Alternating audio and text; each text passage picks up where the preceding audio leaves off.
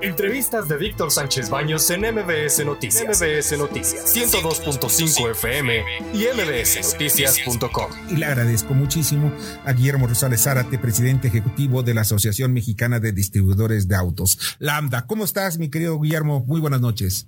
Muy buenas noches, eh, Víctor, con el gusto de saludarte y como siempre agradecido por la oportunidad de esta conversación. Gracias. Oye, pues el caso de la norma, la NOM 300, 236, en donde venían verificaciones, pero en fin, parece ser que la secretaria, la secretaria de Economía, Tatiana Cloutier, se fue por la libre, el presidente de la República le dio un zapel y ya va, está, no seas, no, no te vayas por, consúltamelo cuando menos es lo que dice, consúltalo, el que pregunta no se equivoca. Y pues, al final de cuentas es la revisión de estos automóviles tú como, ustedes como distribuidores de vehículos, pues de alguna forma están viendo también que estos vehículos, algunos no están recibiendo el mantenimiento adecuado, pero otra verificación ya cabe entre los consumidores de vehículos. Eh, Víctor, si me permites ubicar el contexto en el que se da esta discusión, eh, que se eh, sale del carril, digamos, del análisis eh, técnico, jurídico, económico e incluso de los eh, beneficios para la sociedad a partir eh, del dicho del presidente de la República. Eh, hay que citar que la norma 236 expedida por la Secretaría de Economía el pasado 3 de mayo en el diario oficial de la Federación tiene como objeto verificar las condiciones físico-mecánicas de los vehículos ligeros, es decir, vehículos de 3.8 toneladas eh, e inferiores eh, en circulación. Y eh, para ubicar cuáles son estos, estamos hablando de los automóviles y de las camionetas. Esta verificación, su objetivo primordial es disminuir el riesgo de accidentes a causa de la circulación de vehículos que no están en condiciones físico-mecánicas aptas para ellos. Y en este contexto, eh, la secretaria eh, Cloutier, en mi opinión, eh, no se fue por la libre, es un trabajo que la Secretaría llevó a cabo de manera pública, de conformidad con la inicialmente Ley Federal de Metrología y Normalización y con la ahora eh, Ley de la Infraestructura de la Calidad. Participaron en la elaboración de esta norma a lo largo de tres años funcionarios eh, públicos eh, de las diferentes dependencias del gobierno federal, organizaciones no gubernamentales, académicos, eh, representaciones empresariales como la nuestra. se puso a publicidad por parte de la CONAMER, se presentó y autorizó por parte de CONAMER el análisis de la relación beneficio-costo es decir, lo que tienen que pagar los obligados al cumplimiento de la norma y los beneficios que la sociedad obtiene por la eh, puesta en ejecución de esta norma. Entonces, no hay eh, tal eh, circunstancia como que haya sido un acto fuera de lugar por parte de la secretaria o los demás funcionarios responsables en la Secretaría de Economía. Pero pues ya dice la misma secretaria dice que pues será una verificación para automóviles que sería entraría a partir del primero de noviembre, estaría en vigor a partir del primero de noviembre, que no cueste y que no es obligatorio. Si ya no es obligatorio, pues es como la llamada misa, ¿no? en este sentido, eh, cabe señalar también que eh, México eh, se encuentra con un rezago importante en materia de inspección técnica vehicular. recuerden ustedes que la primera versión de la norma 041 de Semarnat que eh, eh, condiciona las emisiones contaminantes, eh, que es la que da la base técnica para la verificación ambiental, data de 1993, es decir, estamos por cumplir 30 años de que se expidió la primera versión y todavía más de la mitad de los estados del país no tienen ningún programa de verificación. Es decir, y con ello eh, contribuyo a esta discusión, que eh, la disposición de los gobiernos locales y federal para eh, instaurar, un sistema de inspección técnica vehicular, pues no ha sido prioridad desde de, los diferentes gobiernos, es una necesidad. Aquí estamos hablando el objeto eh, principal del Estado es tutelar la vida humana, la seguridad eh, y eh, disminuir los daños que se tienen en la salud por los accidentes viales que tienen como origen las malas condiciones de los vehículos. Oye, bueno, yo te voy a dar dos preguntas ahorita, nada más quiero que mis compañeros también hagan sus preguntas. Juan Pablo de Leo. Gracias, Víctor. ¿Qué tal? ¿Cómo estás? Buenas noches. Eh, eh, estoy de acuerdo contigo en, el sentido en que nosotros podemos ver el parque vehicular aquí en la Ciudad de México y también en el transporte público hay muchos eh, microbuses, autobuses sin luces en la noche que representan un peligro para las personas que van adentro y también para los demás automovilistas, coches sin espejos retrovisores, coches con, con llantas de repuesto.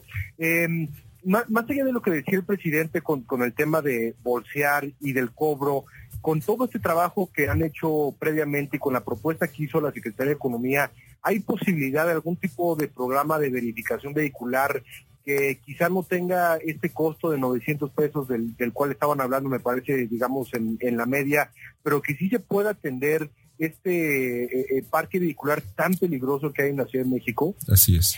Buenas noches, eh, Juan Pablo. Eh, comparto contigo eh, todo lo que has expuesto y justo ese es el origen de contar con un sistema de inspección técnica vehicular y la respuesta concreta desde mi punto de vista es si sí es factible, si existe la voluntad política para hacerlo.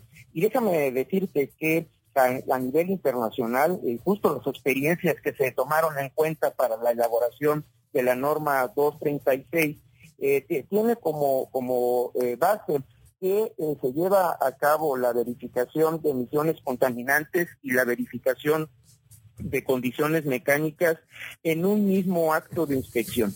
Es decir, a diferencia de lo que ocurre con la verificación que se lleva a cabo en algunos condados en Estados Unidos, en las que es una inspección por el técnico automotriz con base a su experiencia, a su apreciación el modelo europeo, el modelo eh, que está vigente en Costa Rica y que fue el que sustentó eh, los antecedentes de la norma oficial eh, mexicana, tiene como base instrumentos de medición, parámetros definidos que se deben de cumplir para que el vehículo circule con seguridad. Y estos, estos equipos de, verificación tienen la facultad para poder llevar a cabo en el mismo tren la verificación de emisiones contaminantes y la verificación de condiciones mecánicas. Es decir, con eh, una inversión eh, paulatina en la medida en la que se va dando la actualización de los actuales verificentros con eh, participación para por parte del gobierno federal, del gobierno de la ciudad, con financiamiento de la banca de desarrollo, la ciudadanía podría haber cumplido el objetivo de tener un parque vehicular confiable, seguro y sin que se incurran en costos adicionales a los que ya en este momento se tiene eh, obligación de cubrir con lo que es la verificación de emisiones contaminantes. Sí, Así sucede en Costa Rica, así sucede en Perú, en Colombia, en Chile. No veo por qué nosotros tenemos que estar condenados a seguir viviendo en el rezago y seguir teniendo, eh, francamente, una eh, carencia de eh, protección en la materia. Fíjate que eh, tienes toda la razón y eso me parece mucho, mucho, mucho, muy importante, Guillermo. Pero este también, yo estoy de acuerdo en que se haga una, que se haga una revisión de los vehículos y que pues estemos pendientes de nuestros vehículos. ¿Para qué? Para no tener chatarra ambulante. Pero pues hay eh, trailers, hay también taxis, eh, microbuses. Los microbuses son auténticos eh, bombas de tiempo. La gente viaja en esos vehículos y, y pues puede tener, bueno, haya habido accidentes, ¿no? Y también los trailers que son hechizos, los trailers, los hacen con motores de que traen de contrabando. Hay una serie de cosas, pero que no ataca de lleno el gobierno y debía atacarlo porque realmente necesitamos más seguridad en las calles y carreteras. Necesitamos vehículos que ya no estén contaminando tanto, pero eh, al final de cuentas, ¿por qué no hacer una sola verificación? Una, nada más, una, y no tener tantas verificaciones, la verificación de control ambiental, la verificación de condiciones médicas, bueno, y que no esté la chatarra dentro de las, de las, en las calles de la Ciudad de México y de todo el país. Como te comento, eh, técnicamente es eh, factible, normativamente es factible, así ocurre en eh, la mayor parte de los países en el mundo, incluso muchos de ellos con menor nivel de desarrollo económico que el nuestro. y justo lo que tú comentas también está considerado en esta norma oficial mexicana 236 para la verificación de las condiciones físico-mecánicas de los vehículos ligeros. Esta eh, norma considera eh, una distinción entre los vehículos particulares y aquellos definidos como de uso intensivo. Y justo dentro de lo que son los vehículos de uso intensivo se encuentran aquellos eh, que son utilizados para el transporte público, los vehículos que tienen uso comercial, pensemos por ejemplo en flotas de reparto, y en este caso estas unidades están eh, conforme a la norma con la obligación de ser verificados anualmente a partir del momento en que se matriculan, se ponen en circulación. Al primer año tendrían que pasar por la verificación y cada año subsecuentemente. En cambio, los vehículos de uso particular se establece por la norma que es hasta los cuatro años de haber iniciado su circulación, de, ser eh, matriculados, que por primera vez estarán obligados a pasar la revisión de inspecciones mecánicas y eh, posteriormente cada dos años eh, será esta verificación. Y a partir del décimo año eh, sí tendrá una periodicidad anual en función en que a mayor kilometraje, a mayor antigüedad, por supuesto que los riesgos se incrementan y eh, esto eh, detona la periodicidad eh, de la verificación con mayor frecuencia. la gente que, como lo, comentabas, usa el transporte público, que va en, los, las camionetas que brindan el transporte público, en los taxis, generalmente corresponde a un segmento de población de menores recursos económicos. Y son, además de los peatones que tienen la interacción con los vehículos en malas condiciones, los que mayores riesgos tienen. Y yo pregunto a ustedes, a la mesa y eh, por supuesto a su auditorio, generalmente en qué nivel socioeconómico se ubica esta, eh, este, este eh, grupo de población que son usuarios frecuentes del transporte público y que se encuentran en los cruces peatonales de mayor densidad creo que estaremos de acuerdo en que es la gente de menores recursos económicos la que mayor riesgo tiene de eh, sufrir eh, daños en su salud, eh, incluso en casos extremos perder la vida y daños en su patrimonio económico por la interacción con vehículos en pésimas condiciones mecánicas. Eso es definitivo. Y por supuesto que es la obligación primordial del Estado tutelar la vida humana, la salud y el patrimonio de los ciudadanos. Bernardo Sebastián. Buenas noches. Bueno, aquí tengo varias preguntas de todo lo que he escuchado. Número uno, ¿cuáles serían las consecuencias de no pasar esta revisión mecánica? Número dos, los vehículos oficiales, los vehículos de gobierno, por ejemplo, los de basura, las patrullas, ambulancias, hasta carros de bomberos, sabemos que no pasan ni a patadas esas, esas pruebas rigurosas tendrían ellos o la obligación de pasar esas pruebas porque ni, siquiera ellos toman la molestia de la verificación normal. Y la tercera pregunta, y creo que es la que también nos pega a muchos, los vehículos que son de alta gama, los vehículos, por ejemplo, los eh, los superpremios deportivos, Porsche, Ferrari, Bentley, Rolls Royce, esos vehículos también serían estarían sujetos a esta prueba debido a que los costos de manutención son extremadamente altos. Por supuesto, Bernardo, muy buenas noches. La eh, norma incluye a los eh, vehículos ligeros, es decir, aquellos con un peso bruto vehicular hasta de 3.8 toneladas y como lo mencioné, para una ilustración muy rápida de qué tipo de vehículos están comprendidos ahí, pues son los, automóviles y, las eh, camionetas.